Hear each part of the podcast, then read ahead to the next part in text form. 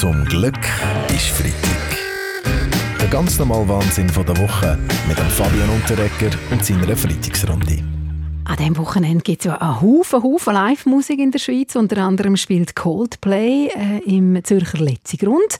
Bei ihrer Tour möchten sie ja CO2-Emissionen mit verschiedenen Massnahmen halbieren. Zum Beispiel pflanzen sie mit jedem verkauften Ticket einen Baum. Bei mir wird für jedes verkaufte Ticket ein Baum gefällt. Und zwar vom Biber. Nein, nein, Stefan Eicher, das Ganze ist eine Mogelpackung. Wenn die Band wirklich klimaneutral Konzerte will machen dann müssen sie ihr Material auch selber transportieren, und zwar mit Lastenvelos. Aha, Jawohl, jetzt Bastian Giraud von den Grünen, aber immerhin äh, gehen ihre Bemühungen ja in die richtige Richtung, oder nicht? Also an ihren Konzerten gibt es ja auch Velos, wo die Fans zum Beispiel können trampeln und so Strom erzeugen Das ist eine super Idee. Weil ich habe auch ein Velo, ein Dürrebahn tun. Kannst du mit der Energie gerade Ganz St. Moritz, drei Winter heizen. Absolut Drei Winter kannst du heizen und ich habe tolle Wege. Hause Lütenegger, wir müssen aber auch noch ein anderes Thema besprechen, nämlich der überraschende Putschversuch von der Wagner-Truppe gegen den Wladimir Putin. Wagner is stupid, so stupid. My capital attack was way bigger, way bigger, more beautiful. It was the biggest and most beautiful attack ever. Mm. And my people made it into the building. Ja, know it. I know it. You know it. Everyone knows Mr. it. Trump. Ist okay. Der Chef von dieser Wagner-Truppe, der Evgeny Prigozhin, ist ja äh, ein ehemaliger Vertrauter von Putin. Sogar mal sein Koch. Ja, war ein bewaffneter Aufstand vom ehemaligen Koch. Da frage ich mich schon, wie oft Vladimir Putin nicht schön aufgegessen hat. Ja, Caroline, wir sind alle überrascht worden von dem Aufstand, auch äh, der Schweizer Geheimdienst.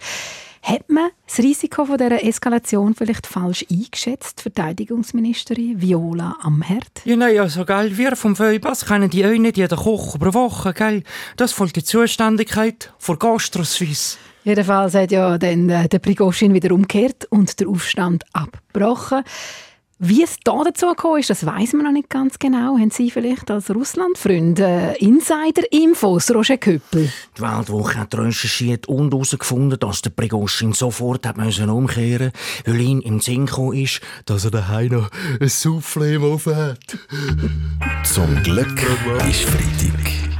Ein eine überraschende Studie ist diese Woche herausgekommen. Und zwar ist in der Stadt Zürich äh, als freundlichste Stadt von Europa gekürt worden, Daniel Josic. Gut, das überrascht mich nicht. Zürich ist sehr freundlich, sehr unfreundlich aber, finde ich hingegen Bern. Weil in Bern wird ich als Mann bei den Bundesratswahlen diskriminiert.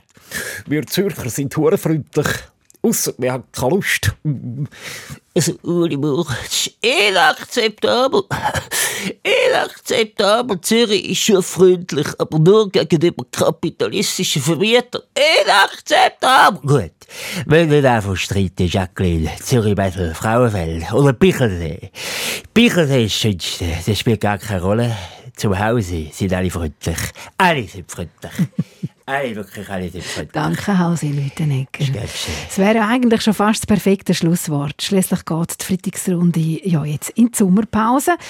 Haben Sie denn schon Ferienpläne, Alain Berset? Schon gut, ich denke, ich werde ein bisschen mit dem Zug durch die Schweiz reisen. Schließlich habe ich nur noch bis Ende Jahr mein gratis Bundesratsgeher. Gut, das haben Sie ja die Woche noch gut können brauchen für das jährliche Bundesratsreisli in Ihrem Heimatkanton Freiburg. Gut, nächstes Jahr gehen wir dann ja mal ins Wallis, gell? Da gibt es einen richtigen Weisswein und nicht der Welse Fusel. das trifft sich gut. Nächstes Jahr bestimmt Sie ja das Reiseziel, Frau Amherd. Bis dann sind äh, Sie Bundespräsidentin und das gibt es jetzt schon zu reden. Der Walliser Staatsrat hat nämlich für Ihren Empfang als Bundespräsidentin 350'000 Franken budgetiert. So viel wie noch nie.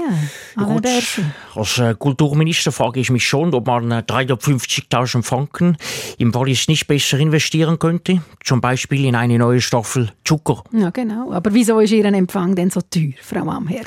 Gut, das ist klar, gell? Es gibt eine kleine Show für Poterie Suisse und da müssen wir immer noch ein bisschen etwas einplanen, um den Boden zu wischen, falls in der Luft wieder ein Porteil verlieren. Stimmt. Zum Glück ist Freitag. Mit dem Fabian und der Ecker.